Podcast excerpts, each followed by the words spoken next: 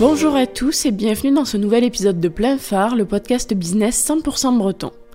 Nous sommes Mathilde et Yann, deux entrepreneurs brestois dont l'objectif est de mettre en lumière la Bretagne et son dynamisme économique. Dans cet épisode, nous sommes allés à la rencontre de Daniel Sauvaget, dirigeant d'Ecomiam à Quimper. Ecomiam propose des produits surgelés bruts et 100% français, rémunérant au prix juste les producteurs. L'aventure a débuté en 2009 et ne cesse de prendre de l'ampleur. Avec plus de 40 magasins principalement sur la côte ouest, Ecomiam est aussi la première PME finistérienne à entrer en bourse en octobre 2020.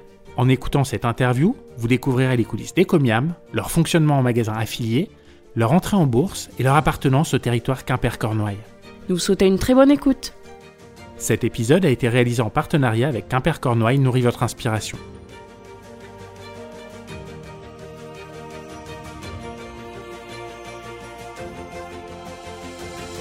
Bonjour Daniel. Bonjour. Merci beaucoup de nous recevoir ici chez Ecomiam à Quimper. Pour euh, ceux qui ne te connaissent pas encore, est-ce que tu pourrais te présenter s'il te plaît?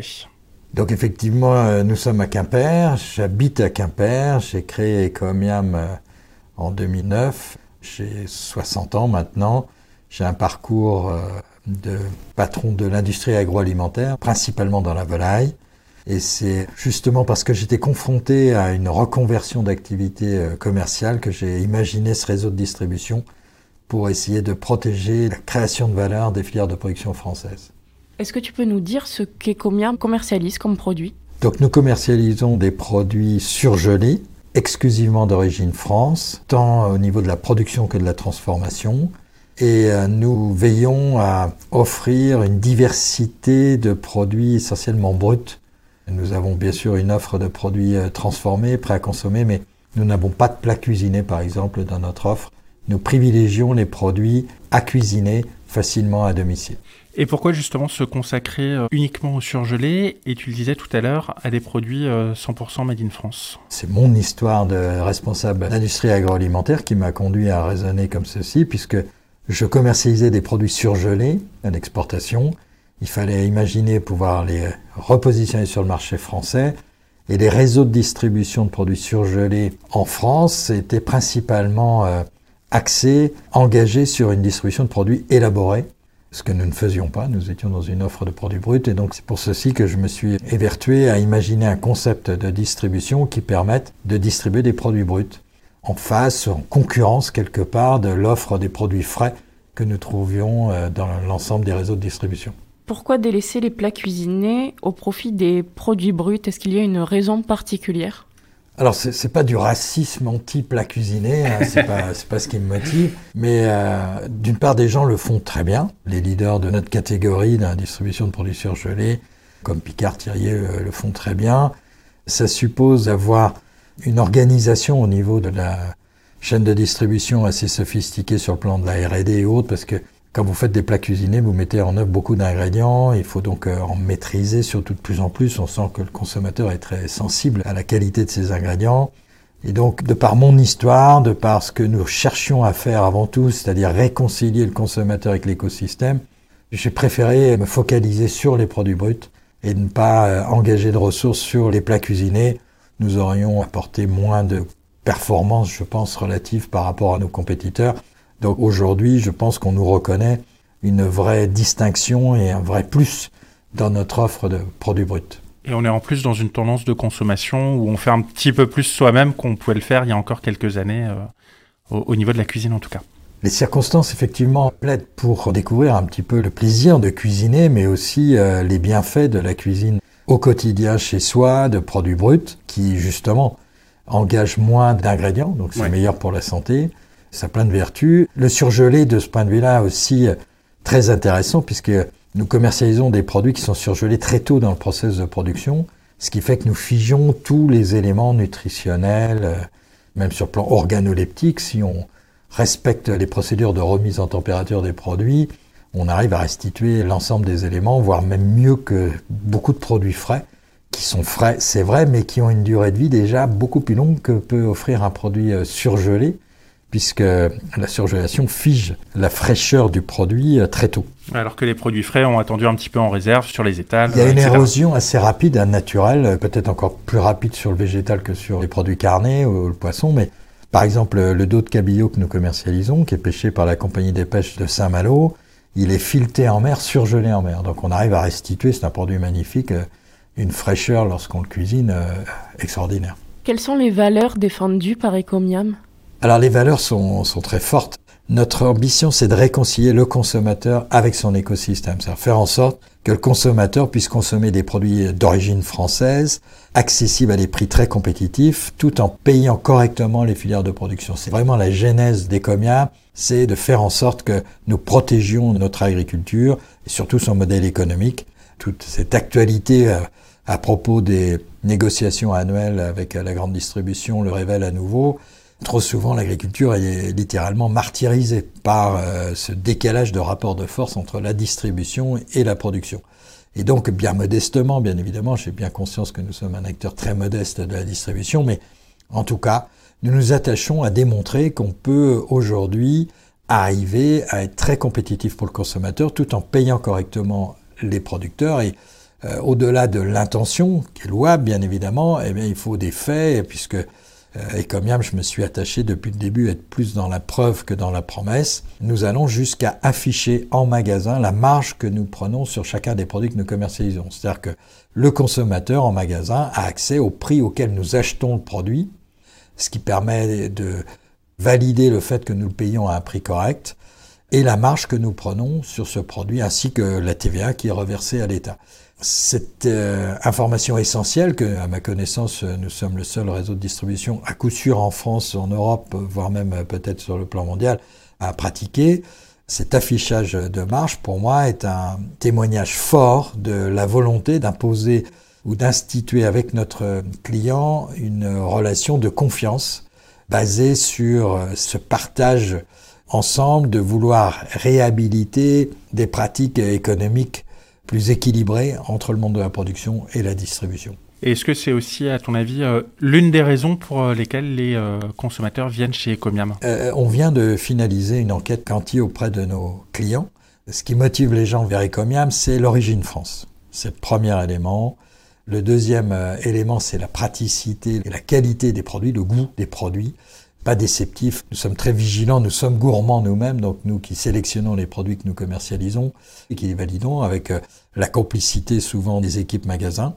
Et le troisième critère, c'est qu'on nous reconnaît un prix tout à fait abordable, tout à fait correct. C'est-à-dire que les gens, lorsqu'ils quittent le magasin Ecomia, ils en ont pour leur argent. Et nous veillons à, effectivement à ne pas euh, avoir des pratiques commerciales qui ont pour objectif d'aller euh, séduire euh, au dernier moment le client pour aller lui piquer encore quelques euros dans sa poche. C'est pas du tout la position des commerces. La position des commerces, c'est de veiller à ce que le client puisse avoir pour son argent avec ce qu'il achète chez nous et qu'il soit satisfait bien évidemment après lorsqu'il les cuisine.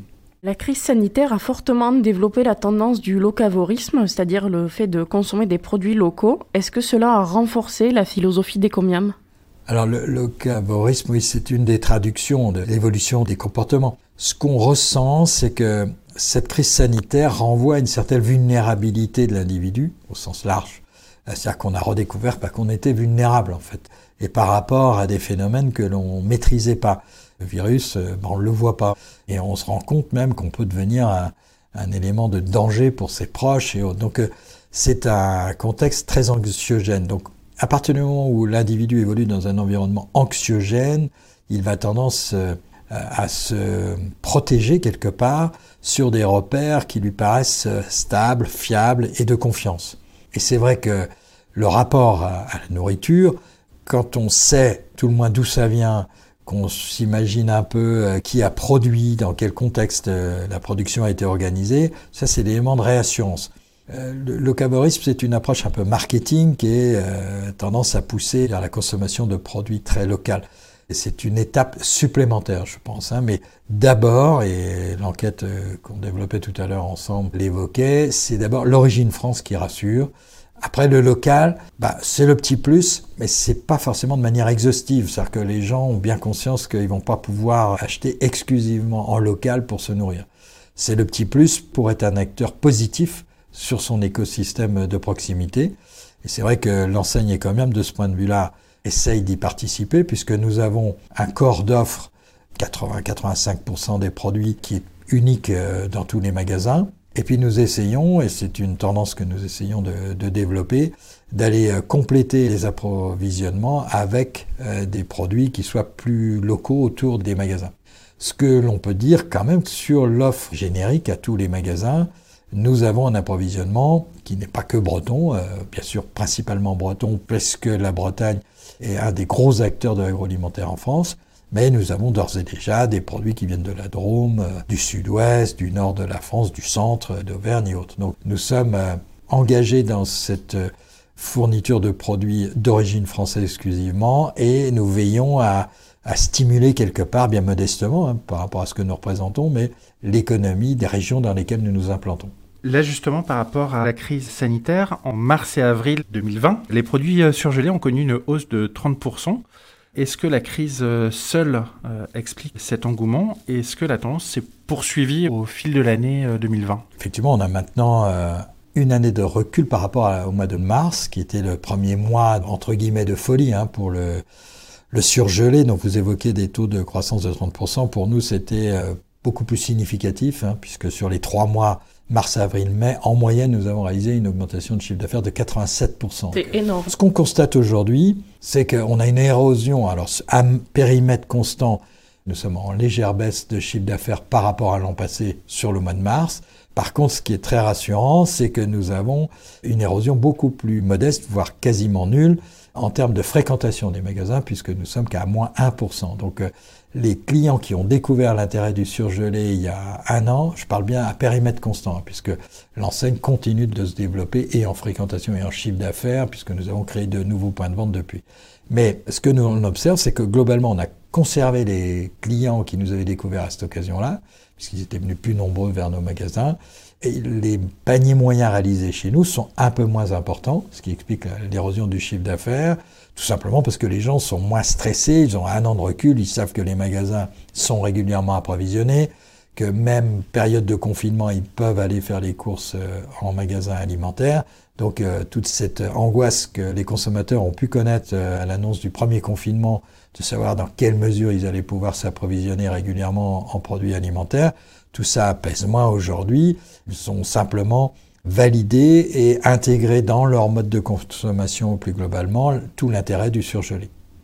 Aujourd'hui, nous sommes le 1er avril et hier soir, le président de la République a annoncé un nouveau confinement total en France. Est-ce que tu penses qu'Ecomiam va euh, connaître une hausse similaire au mois d'avril 2020 euh, Non, je pense que euh, on a connu donc un second confinement au mois de novembre on a une petite poussée en début de confinement où les gens, par précaution, stockent un petit peu, mais beaucoup moins importante que ce que nous avions pu observer lors du premier confinement. Et pour ce troisième confinement, je pense que, bon, il est tôt pour vous répondre, puisqu'on va pouvoir vérifier ça dans les jours qui viennent, mais j'ai l'intime conviction que les choses sont maintenant plus apaisées, que les gens sont moins en stress. Ils savent que c'est des circonstances qui leur sont imposées pour des périodes assez courtes, d'un mois, deux mois maximum. Donc euh, on a pu ce phénomène d'angoisse, euh, de peur de manquer que l'on a pu connaître encore une fois au premier confinement. Donc euh, encore une fois, ça soutient notre activité puisque les gens préfèrent sécuriser un minimum de nourriture dans leur congélateur pour être serein, pour pouvoir, si jamais les horaires par exemple pour se déplacer étaient décalés, bah, ils savent qu'ils ont dans leur congélateur ce qu'il faut pour faire face à plusieurs jours pour se nourrir. Donc euh, tous ces événements-là plaident plutôt favorablement pour notre activité, mais on n'aura pas ces phénomènes d'accélération que nous avons connus euh, au mois de mars 2020. On va retourner sur des sujets un petit peu plus légers, on va laisser la crise euh, là où elle est. En 2019, vous avez lancé l'application Ecomiam. À la différence de votre boutique en ligne, on ne peut pas réaliser d'achat directement sur l'application. Par contre, on peut scanner les codes barres des produits pour obtenir des idées de recettes pourquoi avoir préféré ce type euh, d'application et non pas une extension du site euh, e-commerce? Alors le site e-commerce fonctionne bien, y compris sur smartphone. Et dans le positionnement de l'enseigne, où on veut instaurer cette euh, confiance, cette complicité quelque part avec le consommateur, je préférais que l'application Ecomiam soit exclusivement dédiée à apporter un service supplémentaire au consommateur. C'est-à-dire qu'on n'est pas là pour lui vendre quoi que ce soit, on est là pour lui faciliter la vie au quotidien faire en sorte qu'effectivement, lorsqu'il sort le sachet, quel que soit le produit qu'il achète chez nous, puisque tous nos produits sont connectés, dès qu'il sort un sachet, il peut scanner le code barre ou l'étiquette du produit et il voit apparaître en réalité virtuelle augmentée une petite proposition de vidéo pour mettre en œuvre le produit, une recette, euh, éventuellement même des informations sur le produit lui-même ou sur le fournisseur. Euh, c'est ce climat de confiance, moi c'est le mot que j'aime bien, qui doit porter l'intérêt de cette application. Sur l'aspect plus mercantile, bah, on a notre site internet qui est très facile accessible, il est responsive, donc on peut l'utiliser facilement avec euh, son smartphone. C'est un autre aspect. Là, l'application, c'est cette relation de proximité, de confiance que l'on pose avec nos clients. Et en termes d'achat sur le site internet, les ventes sont plutôt réalisées via des passages de commandes via un ordinateur ou alors euh, via euh, mobile en mobilité C'est la mobilité qui croît le plus. Je sais pas les statistiques récentes, mais euh, on est à peu près sur un équilibre hein, des modes d'usage de support pour passer commande sur le site internet. Là aussi, par rapport à cette crise sanitaire, c'est qu'on a observé euh, qu'on avait franchi des seuils. On était pas loin de 30% des commandes en click and collect au mois de mars 2020, enfin plutôt avril, puisque l'annonce du premier confinement c'était à la moitié du mois de mars 2020. Donc, s'ensuit euh, des pratiques et des recours au click and collect en très forte hausse pour euh, revenir à des pratiques plus habituelles. Euh, nous sommes aujourd'hui, au fil du temps, ça s'est érodé, les gens, c'est 5-6%. Alors, le nouveau confinement va réaccélérer la proportion. Les gens se déplacent moins en magasin. Je pense que les gens ont plaisir aussi de venir dans nos magasins, puisqu'on fait tout d'ailleurs pour que ce soit un moment agréable, hein, que le parcours client soit sympa, l'environnement à l'intérieur du magasin est très sympa, chaleureux, nos équipes sont formidables et sont euh, dans cette culture de proximité, de dialogue avec nos clients, qui est vraiment très appréciée par nos clients.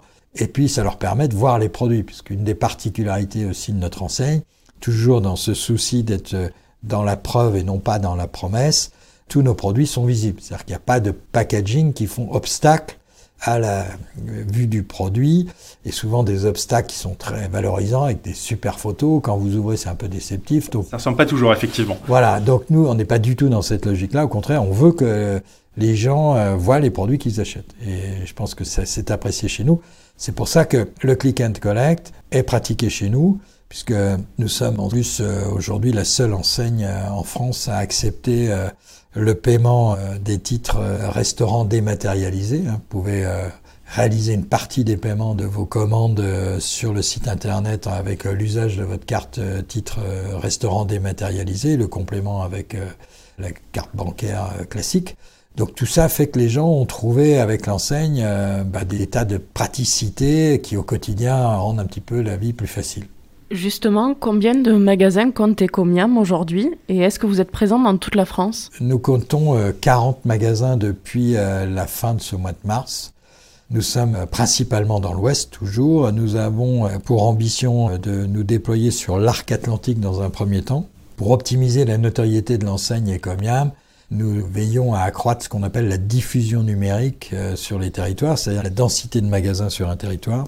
Donc euh, nous avons débuté en Normandie, nous avons euh, deux magasins en Normandie. Et dans la Nouvelle-Aquitaine, nous comptons maintenant déjà trois magasins dans cette région-là, donc qui viennent euh, consolider la présence sur le Grand Ouest où nous sommes bien sûr présents fortement en Bretagne avec plus de 28 magasins. Et en Pays de Loire, nous en avons cinq ou six maintenant.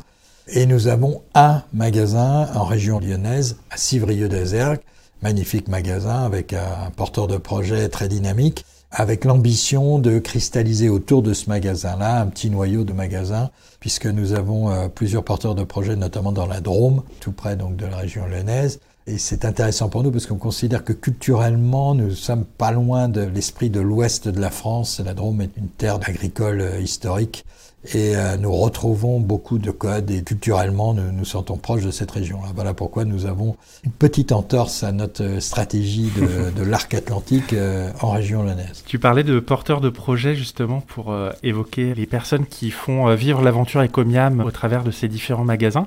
Est-ce que tu peux nous parler un petit peu de l'affiliation? Comment ça se passe? Et en quoi c'est différent d'une franchise traditionnelle? Donc ça, c'est un point essentiel de l'enseigne. la, première des choses, c'est que au début de la création des Comiam, il y a une dizaine d'années, euh, on va fêter nos 10 ans en magasin euh, au mois de juin 2021, donc tout ça est récent.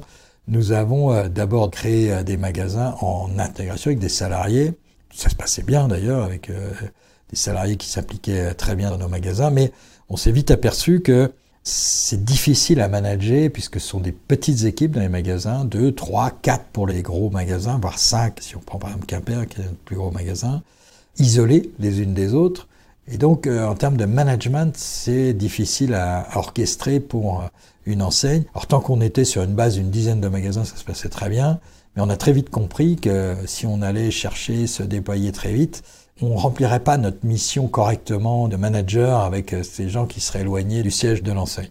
Et donc nous avons réfléchi aux moyens de faire évoluer notre modèle économique et nous avons euh, expérimenté la franchise. La franchise euh, a plein de vertus puisqu'elle permet de faire créer des entreprises par des gens qui forcément s'impliquent corps et âme pour les développements. Donc c'est très compatible, et c'est pas pour rien qu'on en trouve beaucoup dans le commerce, puisque le commerce, la, motivation des gens qui sont sur les points de vente est essentielle à la réussite d'un point de vente, donc c'est pour ça que la franchise de ce point de vue-là remplit cette mission euh, très bien. Par contre, par rapport aux promesses de l'enseigne, par rapport aux consommateurs, il y avait deux handicaps qui pour nous euh, n'étaient pas acceptables. Le premier, c'est que le franchisé a la capacité de se sourcer en dehors de la franchise pour 25% des achats. Donc euh, même de bonne foi et même si ça partait d'un bon sentiment, le franchisé qui, avec une enseigne Ecomiam euh, sur le magasin, aurait pu se sourcer, par exemple, avec des produits étrangers, ce qui n'est pas possible. Euh, on a des limites juridiques à imposer un type d'achat aux, franchisés. ça risquait de remettre complètement en cause les valeurs des fragiliser les valeurs des le deuxième aspect des choses, c'était la pratique du prix. C'est-à-dire qu'une enseigne ne peut pas imposer à un franchisé des prix de vente consommateurs. Le franchisé garde la maîtrise de la gestion de ses marges. Donc forcément, euh, la maîtrise du positionnement tarifaire des produits qu'il commercialise. Donc ça aussi, c'est un vrai problème puisque nous, nous avons euh, une offre que nous voulons parfaitement maîtriser en cohérence vis-à-vis du consommateur, où qu'il soit sur le territoire national, surtout euh, en complément avec notre site Internet. Donc euh, il doit y avoir qu'un prix. Notre dos de cabillaud, euh, il doit être commercialisé au même prix, ou que ce soit euh, sur le territoire national ou sur Internet.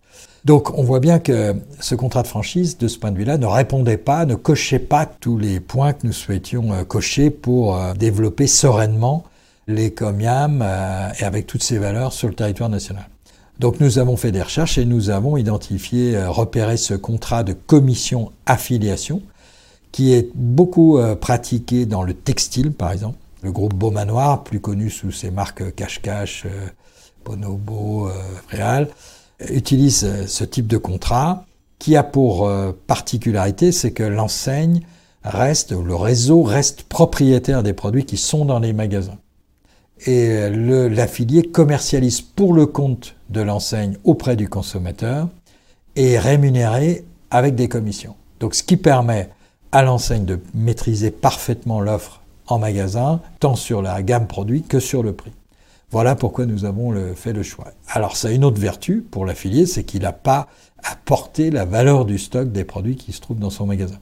Il investit dans son point de vente, il gère les charges d'exploitation à l'animation du point de vente, à l'exploitation du point de vente, et nous le rémunérons avec des commissions. Donc quelque part, c'est une démarche qui est intéressante. Alors c'est un côté frustrant, et je, veille d'ailleurs, et notre équipe et développement euh, ne le cache surtout pas, parce qu'il faut vraiment qu'on clarifie ça dès nos premiers échanges avec euh, les futurs candidats affiliés. C'est un petit côté frustrant pour la personne qui souhaite créer un magasin et faire l'achat, euh, négocier sans cesse, bouger les prix hautes. C'est pas le positionnement des comiens, c'est pas les valeurs que nous voulons défendre. C'est pas péjoratif dans ma bouche, hein. je dis pas que c'est mal de faire comme ça, je dis simplement que c'est pas le choix des comiens, puisqu'au contraire, nous sommes plutôt dans une logique euh, de stabilité des prix, ce qui nous permet de, de rassurer, de conforter euh, nos fournisseurs, puisqu'on s'engage sur des prix systématiquement au minimum de six mois, ce qui leur permet d'engager sereinement leurs ressources.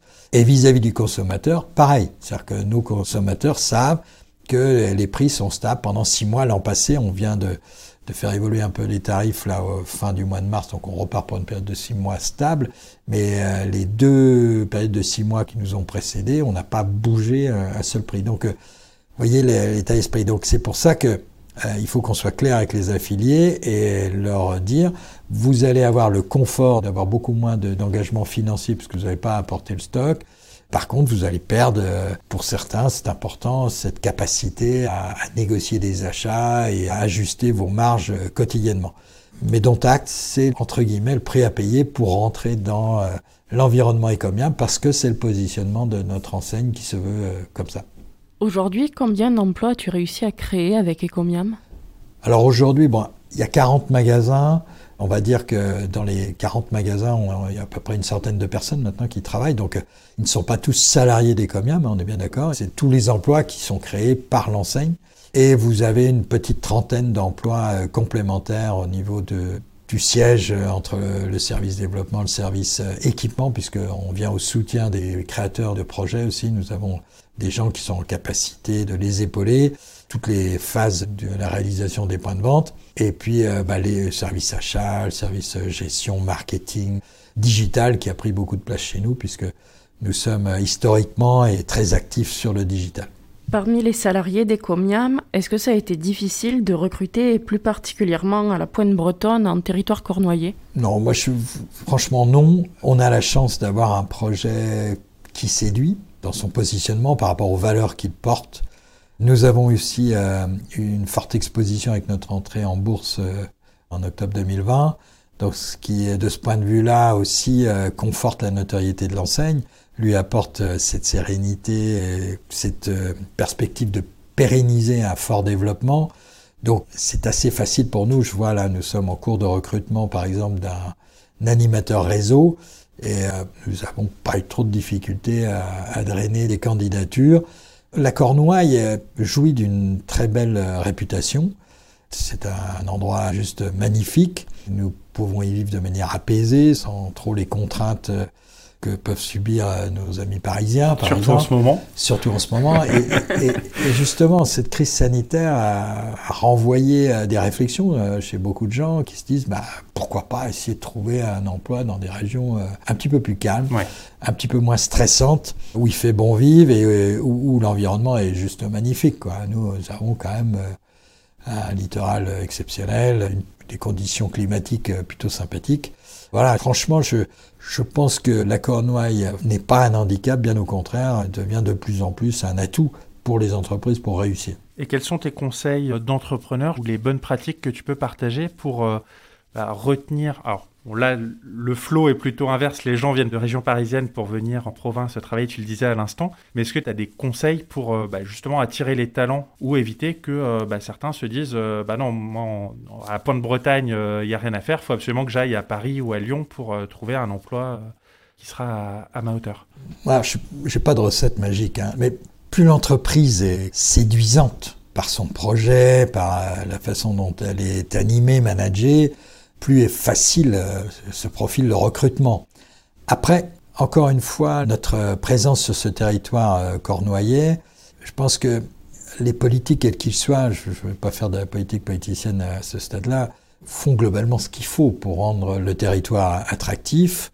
On peut encore se loger dans de bonnes conditions ici, même si euh, effectivement les dernières évolutions, notamment sur le prix de l'immobilier, on sent bien qu'il y a des tensions là aussi comme ailleurs, hein, des gens qui migrent vers nos régions, qui mettent la pression un peu sur les prix. Mais malgré tout, l'accès au logement reste quand même euh, assez facile, plus facile que dans d'autres régions en tout cas. Les conditions euh, de circulation, l'accueil sur le plan scolaire, on jouit quand même aussi d'une très bonne réputation. Donc il y a quand même beaucoup de critères qui permettent facilement à des familles de se projeter sur une vie euh, en Cornouailles. Donc par rapport aux entreprises, euh, c'est simplement de savoir des fois faire l'effort, ce qu'on ne fait pas toujours, de montrer comment on travaille chez soi et de révéler un petit peu à l'extérieur le bien-être que les entreprises essayent d'instaurer euh, chez elles. C'est souvent le cas, on ne le dit pas parce que bon, on est de culture un peu géo-chrétienne, on n'est pas là à s'exposer tous les matins et à se mettre en scène pour dire bon aujourd'hui il faut accepter notamment via les réseaux sociaux, via tout ce que nous permet de faire euh, sur le plan du digital. Aujourd'hui, il faut accepter d'en dire un peu plus. J'ai participé à une formation, euh, je fais partie d'un groupe APM, l'Association pour le progrès du management. Donc avec euh, des collègues chefs d'entreprise, on se réunit une fois mensuellement avec un expert et on traite un sujet. Et on a eu la chance de traiter un sujet sur le digital et j'ai bien aimé sa comparaison. Il comparait euh, la communication des entreprises avec euh, la façon dont on pouvait recevoir chez soi. C'est-à-dire que vous êtes tout jeune, vous, mais moi qui ai 60 ans, euh, j'ai connu chez mes parents, on recevait les gens au salon, quand j'étais tout petit, jamais les invités ne franchissaient le seuil de la cuisine. C'était quelque chose de, pas possible.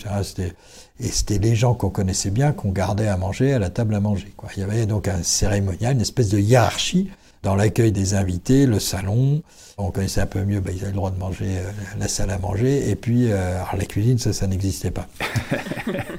Aujourd'hui, euh, quand on regarde comment ça se pratique, c'est que quand on accueille des gens chez soi, c'est souvent dans la cuisine où tout le monde commence à préparer l'apéro ensemble, autour d'un verre de vin. On, se transpose après le salon, la, la, salle à manger est de moins en moins utilisée, mais on commence par la cuisine.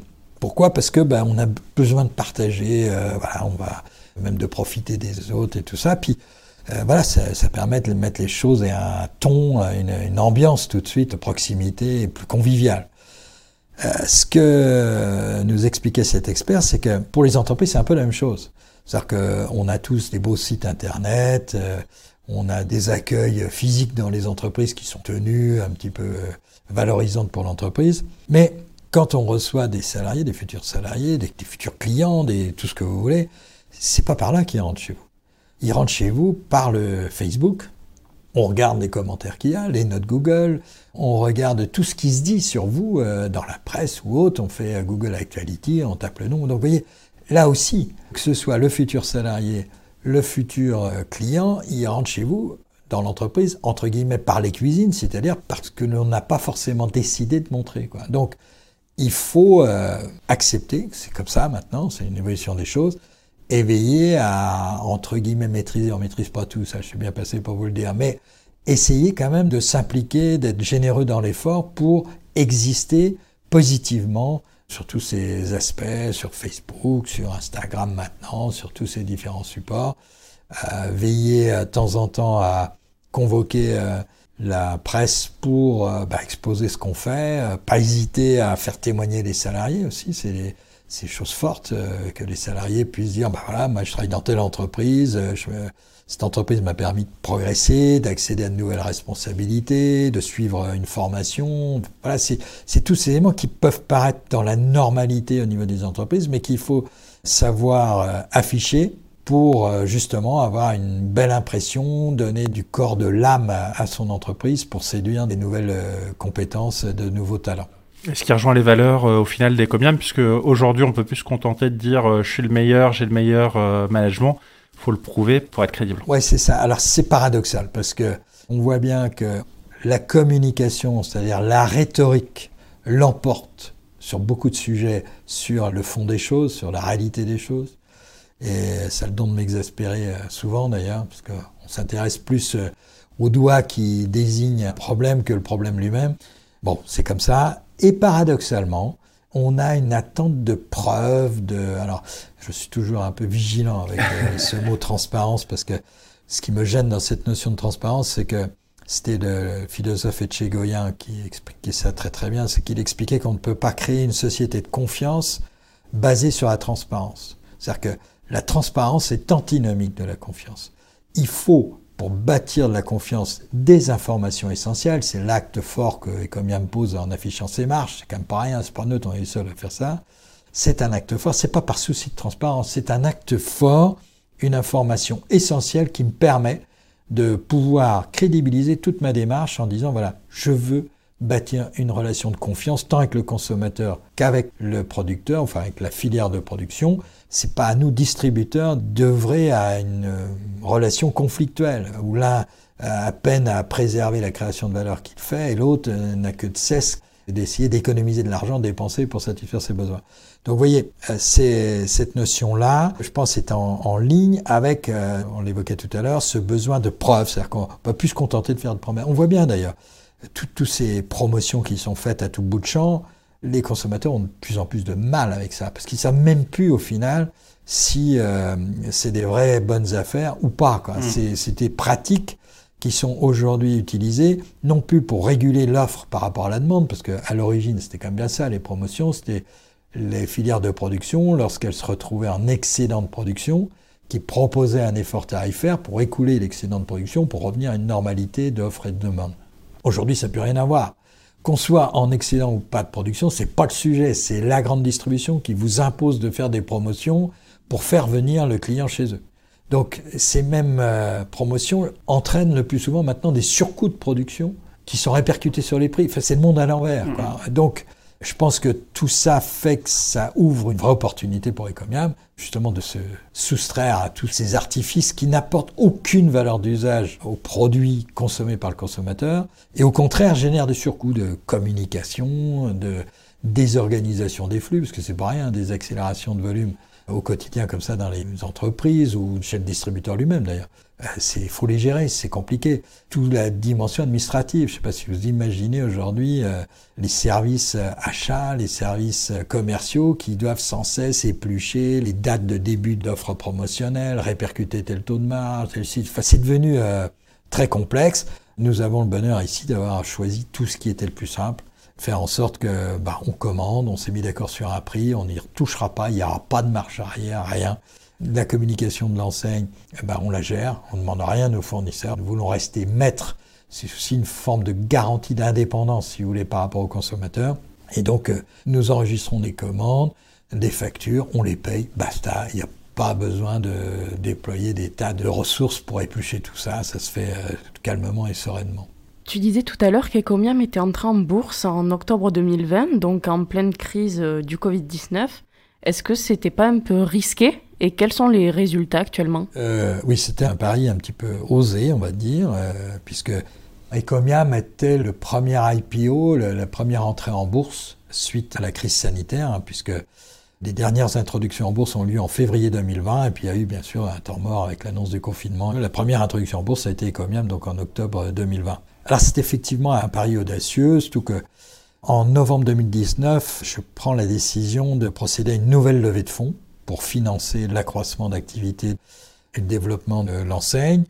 Je me dirigeais euh, vers une levée de fonds classique pratiquée auprès de fonds euh, d'equity classiques. Et euh, un des fonds qui avait participé à une première levée de fonds que j'avais réalisée en avril 2017 me conseille de, de rencontrer le représentant d'Euronext donc de la bourse euh, en France. J'étais très surpris d'ailleurs qu'il me propose ça, parce que dans mon esprit, euh, je pensais qu'on était mais à milieu de pouvoir rentrer en bourse. Quoi. On avait réalisé un exercice, euh, on avait réalisé 14 millions 6 de chiffre d'affaires, on est toute petite PME, hein, en distribution, on est tout, tout petit acteur. Et donc j'étais vraiment très surpris de sa démarche. Et puis, bon, je décide, mais je ne me précipite pas. D'ailleurs, je commence à travailler avec des fonds sur le projet de cette levée de fonds. Et je rencontre leur représentant d'Euronext le 8 mars 2020. Donc c'est pour vous dire que je ne m'étais pas énervé sur les conseils de...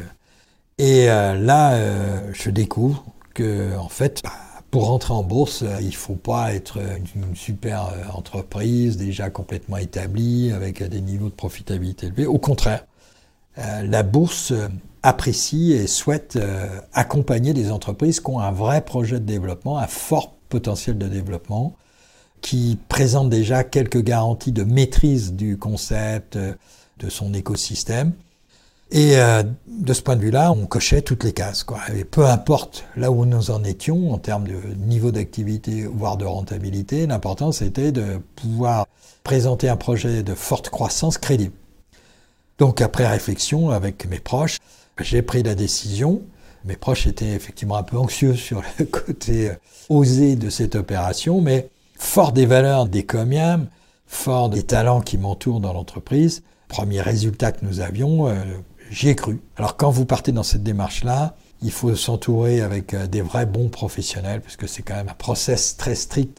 Il y a l'AMF qui est très présente hein, dans toute cette démarche-là, puisque on dissèque tout de l'entreprise et tout ce que vous allez affirmer au marché pour crédibiliser votre projet, pour intéresser des investisseurs, qu'ils soient institutionnels ou particuliers, va être apprécié, analysé, euh, détaillé par l'AMF, qui valide ou pas d'ailleurs. C'est pour ça qu'on a une première étape qui est assez lourde, la constitution d'un dossier d'enregistrement, qui fait l'objet d'un enregistrement par l'AMF, qui dit OK, tout ce que vous affirmez, c'est une espèce de bible que vous produisez, qui est en ligne hein, sur les comium bourse. On détaille tout, tout ce qu'on a fait, les modalités de fonctionnement, enfin tout, tout, tout toute l'entreprise. Et puis après, vous avez une seconde étape où euh, vous avez une note dite d'opération, vous expliquez euh, bah, comment vous comptez rentrer en bourse, combien d'actions vous émettez, la valeur, euh, l'impact que ça aura sur le plan financier. Et une fois que l'AMF a validé ce second document, cette note d'opération, vous avez 15 jours pour obtenir du marché des engagements de souscription.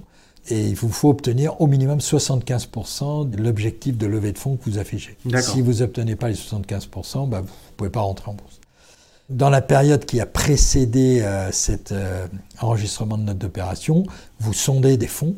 Et euh, l'idéal, c'est d'avoir des fonds qui s'intéressent à votre projet et qui s'engagent et qui acceptent de figurer dans la note d'opération en disant, bah voilà, comment et combien me souhaite rentrer en bourse, voilà les valeurs qui sont proposées, et nous, sur la base de ces valeurs, on s'engage à souscrire. Et plus vous en avez, mieux c'est. C'est-à-dire moins vous avez d'aléas. Et de ce point de vue-là, nous avions déjà 91% d'engagement des sommes euh, que nous mettions en bourse. Donc euh, nous étions les premiers à revenir sur le marché des IPO, mais nous arrivions avec un projet hyper bien ficelé, puisque nous avions déjà 91% d'engagement, donc il n'y a plus de risque. Et en plus, avec des fonds qui font référence sur la place de Paris, comme Faber Capital ou Pergame, sont des fonds qui sont très bien établis, qui ont l'habitude et la réputation de fonds qui savent miser où il faut. Et donc, ça a entraîné cet engouement de l'ensemble de la place financière. On a eu 3,7 fois la demande pour les investisseurs et on a eu 10 euh, fois la demande au niveau des particuliers. C'est-à-dire qu'on réservait une somme pour les particuliers, une somme pour les investisseurs. Et euh, on a doublé euh, au final l'allocation, même si on n'a pas servi tout ce que les particuliers souhaitaient, on a doublé l'allocation pour leur permettre, parce que ça, ça me plaisait bien de savoir que le capital de l'entreprise allait être détenu par des particuliers, donc potentiellement des clients, et je trouvais que c'était intéressant même par rapport au positionnement de l'enseigne. Et juste en un mot, ça fait quoi d'être la première PME finistérienne à entrer en bourse? Bah écoutez, c'est Euronext qui m'a appris ça. bon, c'est un petit côté valorisant pionnier, mais ça j'aime bien cette image de pionnier, là, je l'ai souvent été dans ma vie, et j'espère en tout cas que ce soit plutôt que gloriole personnel, c'est pas ce qui me motive, mais plutôt permettre à d'autres entreprises de franchir le pas, parce que le fait d'être en bourse, d'une part, vous dote de moyens financiers nettement supérieurs à ce que vous pouvez imaginer obtenir dans le cadre de négociations classiques avec des fonds equity, c'est-à-dire que pour la même proportion de capital que vous vendez ou vous cédez à l'extérieur, vous avez beaucoup plus d'argent. C'est-à-dire que l'entreprise est en général beaucoup mieux valorisée a une entrée en bourse que par rapport à une négociation classique avec des fonds. Donc ça peut être un élément euh, déterminant pour le développement de PME. Et je souhaite, et je pense que j'ai déjà eu à, effectuer quelques témoignages d'ailleurs auprès de chefs d'entreprise de Cornouailles, j'espère sincèrement qu'ils franchiront le pas, puisque c'est le moyen pour une PME de grandir beaucoup plus vite de gagner en notoriété. Pour nous, ça a vraiment euh, été un accélérateur extraordinaire euh, pour le développement de l'enseigne. Nous avons accès à des gens qui ne nous auraient pas regardé autrement. Le fait d'être coté, notamment des grandes foncières qui sont propriétaires de beaucoup d'espaces commerciaux sur le territoire national, qui maintenant euh, nous contactent systématiquement, viennent vers nous. Le rapport aux autres enseignes, notamment avec les enseignes bio, qui se déploient aussi rapidement.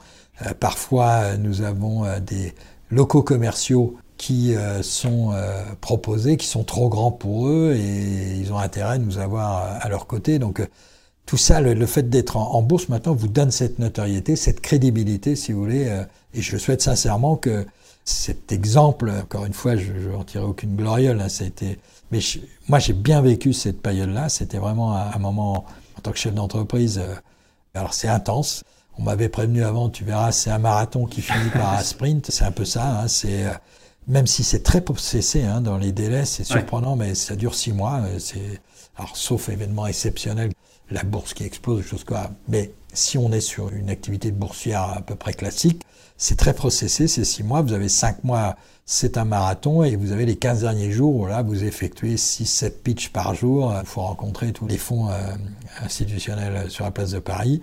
Mais c'est très excitant et très valorisant pour l'entreprise. Donc, en tout cas, moi, je regarde une belle souvenir et j'espère mon témoignage auprès de chefs d'entreprise qui s'interrogent sur effectivement la modalité d'effectuer de levée de fonds intègrent ça et leur permettent euh, bah, cette audace. Et j'espère que ça se traduira par un accroissement d'activité significative pour leur entreprise. On espère aussi. Lorsque tu as lancé Comiam, tu l'as fait avec tes enfants, Antoine et Charlotte. Est-ce que travailler en famille est toujours une bonne idée? Alors, pour un papa, c'est toujours précieux de pouvoir travailler avec ses enfants, même si mon père est agriculteur et je suis pas devenu agriculteur, euh, mon frère non plus, on était que deux fils. Mais on n'a pas été éduqué, élevé dans ce raisonnement de dire qu'on devait prendre la succession de nos parents, des choses comme ça. Et donc, ça n'a jamais été euh, ce ressort-là qui nous a amenés à travailler en famille. Antoine est venu, euh, il a été essentiel d'ailleurs dans la perception du concept Ecomiam par le client. C'est sous son impulsion que le coin collaboratif, le coin enfant, enfin tout ce qui caractérise le parcours client dans le magasin, c'est Antoine avec le concours de Charlotte qui ont réalisé cette évolution-là. Antoine donc a travaillé cinq ans ici. Alors il est reparti, il est marié avec une Islandaise. Il souhaitait vivre dans un pays anglophone, donc ils sont actuellement aux États-Unis, vont bientôt migrer au Canada. Il est très proche de l'enseigne, il est resté très proche parce qu'il est administrateur des Comiam. Et j'ai Charlotte qui, elle, depuis le début, porte toute la communication. C'est la directrice artistique de l'enseigne, le petit brocoli tout nu, là. Ça, c'est Charlotte qui l'anime, qui le fait vivre, toutes ces petites remarques sympas, qui porte ce ton de l'enseigne. Et pour moi, c'est un confort exceptionnel. C'est-à-dire que je n'ai pas à viser tous les projets de communication parce qu'il y a beaucoup de sollicitations au quotidien des magasins qui veulent participer à tel événement, qui veulent faire ceci ou cela. Euh, Charlotte coordonne tout ça et j'ai un confort absolu. Je sais que tout sera pensé en cohérence par rapport à ce qu'elle enseigne, puisqu'elle est née de nos réflexions parfois longues, au cours de longues soirées où on échangeait sans cesse sur ce qu'on voulait faire. Donc euh, c'est très rassurant. Et puis alors, Troisième bonheur qui pour moi est super, c'est que Pauline, troisième euh, enfant, arrive comme directrice financière. Elle sera en poste au mois de juin. Elle a fait un master de finance à Dauphine. Elle a travaillé dans plusieurs entreprises, donc elle est en Suisse actuellement. Elle est mariée avec un Italien. Chez moi, c'est très cosmopolite puisque Charlotte, Charlotte est mariée avec un Israélien. Elle vit à Berlin. Donc, vous voyez, c'est. C'est pas mal pour les vacances. Ah ouais, bah c'est super. Quand, malheureusement, ça fait longtemps que c'est produit, mais quand on arrive à rassembler tout notre petit monde, là, c'est magnifique puisque on parle anglais, quoi, pour arriver que tout le monde se comprenne. Pauline va venir nous rejoindre comme directrice financière. Elle s'occupe du déploiement de l'intelligence artificielle dans la banque UBS à Zurich et elle nous rejoint au mois de juin. Donc vous voyez, travailler en famille, alors faut faire attention parce qu'il y a du tempérament, c'est pour ça que je les aime encore plus, mes enfants, parce qu'ils ont de la graine, là, ils ont du tempérament. Mais euh, ce qui est sympa, c'est, je sais que tout ce qui sera fait, c'est forcément bon esprit. Quoi. On travaille en une extrême confiance. Quoi. Mais c'est pas réservé aux enfants. Hein. J'ai recruté euh, Pierre Frégnac, euh, qui est directeur général adjoint depuis le 1er septembre, là, qui nous arrive d'un monde totalement différent, puisqu'il était cadre supérieur chez Coca-Cola. Bah, je travaille, pareil, avec une euh, totale confiance avec Pierre. Pour moi, c'est un facteur essentiel, c'est la confiance. Moi, j'ai besoin de travailler avec des gens qui m'entourent, où je sais que pouvoir compter sur eux sans difficulté, ne pas craindre quoi que ce soit. Et quand même se situe sur le territoire euh, de Quimper-Cornouailles. Donc pour resituer géographiquement, pour ceux qui maîtrisent pas forcément les limites de la Cornouaille, on peut dire que ça comprend une grande partie du Finistère Sud, délimité par le Cap Sizun à l'ouest, Douarnenez au nord et Concarneau à l'est. Donc ça fait quand même une zone assez importante. Qu'est-ce que ça représente pour toi cette appartenance? Je trouve qu'on est fier. En tout cas, moi, je suis fier de voir. Euh, on a eu pas mal de reportages télévision. à chaque fois, le fait d'être de Quimper, c'est valorisant et valorisé par les journalistes. On est passé à plusieurs reprises à TF1. À chaque fois, on part de l'image de la cathédrale de Quimper et autres parce que ça renvoie à une culture, à un territoire qui a un passé riche, fort, qui s'est façonné euh, dans le temps. Je pense que c'est notre force de ne pas être nomade quelque part. Je sais qu'aujourd'hui on vit dans un monde de nomades. La preuve, mes enfants qu'on évoquait tout à l'heure. Mais pour moi, ça c'est important. C'est aussi un élément de rassurance pour les consommateurs. Quelqu'un qui affiche son attachement, son origine à un endroit, c'est quelqu'un, entre guillemets, qui a des comptes à rendre à cet endroit-là. Et donc, forcément, il ne peut pas faire n'importe quoi. C'est un élément de réassurance. Alors, la Cornouaille en tant que telle, la Cornouaille apporte euh, beaucoup de valeur euh, sur le plan touristique, sur le plan de la beauté des paysages et tout ça, mais en même temps, c'est des valeurs, c'est une impulsion qui est portée par les politiques de tout temps dans ce territoire, attachée à l'agroalimentaire, la tradition de la pêche, de la production agricole, la production du cidre. On a un territoire magnifique de ce point de vue-là. Euh, donc, c'est des repères, là encore, pour le consommateur. On sait que ce sont des gens qui sont dans une vérité des produits, quoi. C'est pas des, nous ne sommes pas apatrides, au contraire, il y a un lien entre le produit, sa transformation et le territoire. Vous avez caractérisé le territoire de la Cornouaille, et je vais m'attacher, moi, en tant qu'écomiam, à bien le caractériser aussi. Et je pense que, je ne vais pas faire des annonces prématurées, mais on va pouvoir délimiter le Cornouaille également avec euh, des magasins écomiam, j'espère, dans, dans l'année qui vient. Eh ben, on reviendra en parler avec plaisir avec toi. Voilà. Avec ton parcours et le succès d'Ecomiam, je pense que tu es identifié comme euh, l'un des entrepreneurs à succès sur le territoire de la Cornouaille. Est-ce que tu participes à la valorisation du territoire et est-ce que tu fais partie de réseaux professionnels? Vous savez, je suis passé par des moments où ça a été beaucoup plus difficile, donc je ne m'emballe pas sur les succès du moment parce que je sais que les choses peuvent tourner, donc il faut toujours rester modeste. Et la réussite d'Ecomiam, bien sûr, je t'en donne une impulsion, mais c'est aussi et surtout le talent des équipes qui m'entourent qui sont hyper impliqués, qui partagent ce projet-là et qui le déclinent au quotidien. Et je pense surtout à toutes les équipes qui sont dans les magasins, qui font passer ce message auprès de leurs clients. On a eu d'ailleurs de ce point de vue-là, ça c'est leur victoire à eux. On a eu le prix de l'enseigne de l'année euh, l'an dernier sur la relation client. Donc ça c'est fort quoi pour une jeune et une petite enseigne comme la nôtre. On a rivalisé avec les plus grands sur ce sujet. C'est une belle récompense. L'implication des équipes et ça c'est magnifique. Après, mon implication dans les réseaux, elle est essentiellement euh, sur deux piliers, donc l'APM. Je participe à l'APM avec plusieurs chefs d'entreprise et il y a bien sûr l'apport des experts extérieurs, mais il y a aussi euh, ce qu'on peut se donner entre nous, qui est essentiel, lors de nos rencontres et puis en marche euh, si nécessaire.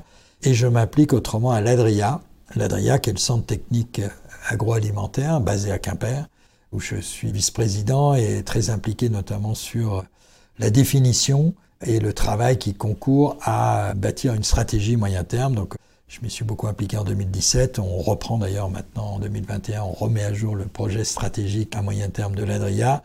Donc, c'est pour moi le moyen de m'impliquer pour le territoire parce que je souhaite qu'on cristallise sur la Cornouaille et en particulier à Quimper cette euh, activité de recherche pour être à l'avant-garde de l'évolution de la transition alimentaire je pense que là encore, c'est un marqueur essentiel pour ce territoire qui valorise le savoir-faire du territoire sur ce domaine. Est-ce que justement le territoire cornoyer t'a aidé à développer euh, Ecomiam Et si oui, euh, comment? Alors le territoire cornoyer, pas spécialement, euh, mais je n'oublie pas que j'ai démarré à Quimper. Je pense que les acteurs dans leur ensemble ont œuvré utilement, c'est-à-dire participé au rayonnement et à la notoriété de notre enseigne. Je sortais d'une activité où euh, on était très dépendant de subventions et j'ai vu comment ça pouvait se terminer. Je ne souhaite pas développer une entreprise qui dépende de subventions. Je suis saute un peu excessif là-dessus, ça c'est les petits côtés un petit peu radicaux, mais euh, je ne sollicite pas de subventions, je préfère bâtir un modèle économique qui ne dépende pas de l'argent public. Mais ça c'est parce que je suis un peu traumatisé par rapport à ce que j'ai vécu dans d'autres temps, et donc voilà, je me tiens à une ligne de conduite. Mais ce qui n'en demeure pas moins que je, me sens cornoyer maintenant et je suis assez fier de ce territoire-là qui bouge bien. Je vous dis, je côtoie pas mal de chefs d'entreprise. Je vois notamment des équipes aussi à l'Adria qui rayonnent au-delà de la France. Hein. Sur certains aspects, l'Adria, nous sommes leader mondial, même si elles sont tout à fait modestes. Elles sont essentielles dans leur secteur d'activité, notamment dans la validation des méthodes rapides qui sont essentielles aux industries agroalimentaires. Donc voilà, c'est tout ça qui me plaît dans ce territoire, cette dynamique. Et même si euh, je suis pas comptable, c'est pas une affaire d'argent, c'est une affaire d'envie, de passion et de loyauté quelque part. On arrive à la fin de l'entretien, donc on va passer aux questions plein phare. Quel est ton endroit préféré en Bretagne? En Bretagne?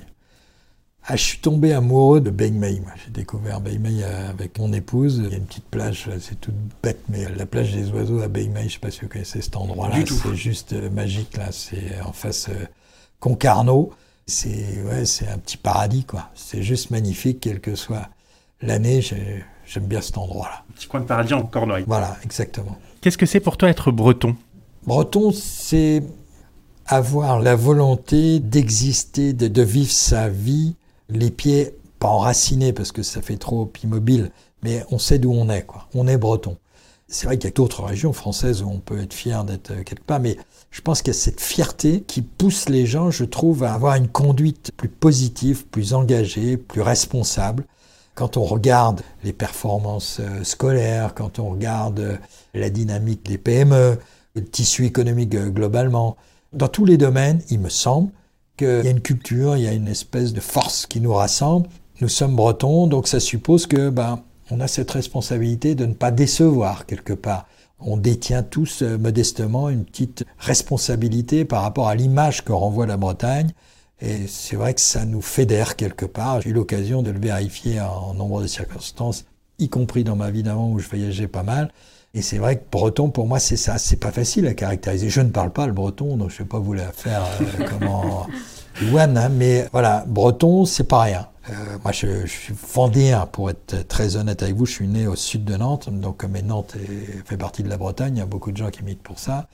Et je le concède bien volontiers que nous avons une proximité culturelle du temps des guerres de Vendée. On était tous euh, frères hein, dans la résistance. Breton, c'est ça. Aujourd'hui, je suis depuis 90, hein, je vis en Bretagne. Et je me sens complètement breton maintenant. Je me suis investi, je me suis battu euh, dans l'autre entreprise aussi pour défendre euh, l'activité économique de la Bretagne. Donc, et je me sens bien, quoi. Je me sens en, en lien. Vous voyez, par exemple, quand je vais en bourse, j'avais le choix entre plusieurs banques d'investissement. Ce sont les banques qui vont faire les ventes de vos titres, différents fonds euh, institutionnels. J'avais le choix entre différentes banques.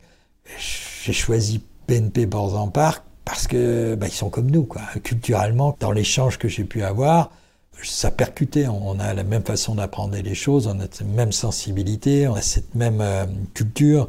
On est moins dans la rhétorique, plus dans le vrai, je pense, dans la relation.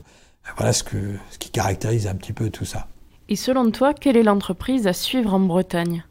Oh, Il y en a beaucoup à suivre en Bretagne. Mais vous avez des tas de... Vous parlez du pays cornouaillais, par exemple. J'ai choisi il y a trois ans le système logiciel caisse qui est déployé dans tous nos magasins, c'est euh, Menlog, euh, qui est à Pont-l'Abbé. Vous voyez, c'est des entreprises qu'on ne connaît pas. Je la cite parce que j'ai envie de citer comme ça les petites PME. Moi, je suis fier, j'ai aucun mérite là-dedans, hein, c'est eux qui... Mais je suis fier d'accompagner des clients de ce genre d'entreprise.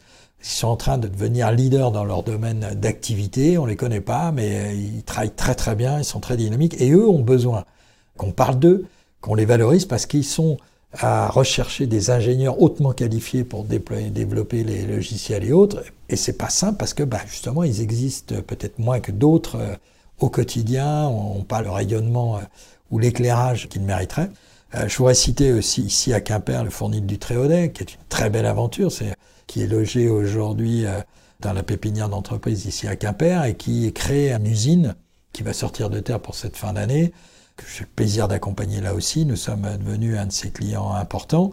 Eh ben voilà des belles entreprises, alors qui vont pas rayonner comme beaucoup d'autres, mais j'ai plaisir à citer ces entreprises-là parce que c'est les entreprises de Cornouailles qui démontrent justement toutes ces valeurs des Cornouaillais, des gens qui travaillent sérieusement les bons produits ou euh, qui savent discipliner au sens typologique du terme des compétences pour apporter le meilleur aux entreprises et bien au-delà des frontières du pays de Cornouailles. Un grand merci Daniel pour cet entretien enrichissant. Pour euh, les auditeurs qui souhaitent continuer l'aventure avec toi, où est-ce qu'ils peuvent te joindre sur les réseaux sociaux par exemple? Alors je suis principalement sur LinkedIn. Je plaide volontiers que je ne suis pas un fan de Facebook. Euh, j'ai un compte mais je l'utilise pas bien. Par contre, j'essaye d'être assez présent sur LinkedIn. Je trouve que c'est un groupe, un réseau professionnel, ça me va bien. Je trouve des informations qui m'intéressent souvent et j'espère en porter aussi euh, qui intéresse euh, le public. On remettra euh, le lien de ton profil euh, dans les notes du podcast. Est-ce que tu peux rappeler l'adresse du site Ecomiam? Alors, ecomiam.com, tout simplement. Super. Merci beaucoup, Daniel. Merci beaucoup. Au revoir.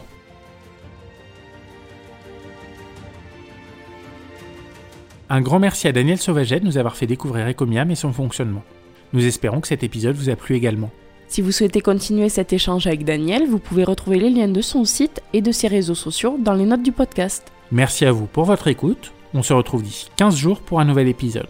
En attendant, retrouvez-nous sur nos réseaux sociaux Instagram, LinkedIn, Facebook et Twitter ou sur notre site pleinphare-podcast.fr. N'oubliez pas de nous laisser un avis sur votre plateforme d'écoute favorite si l'épisode vous a plu. À très bientôt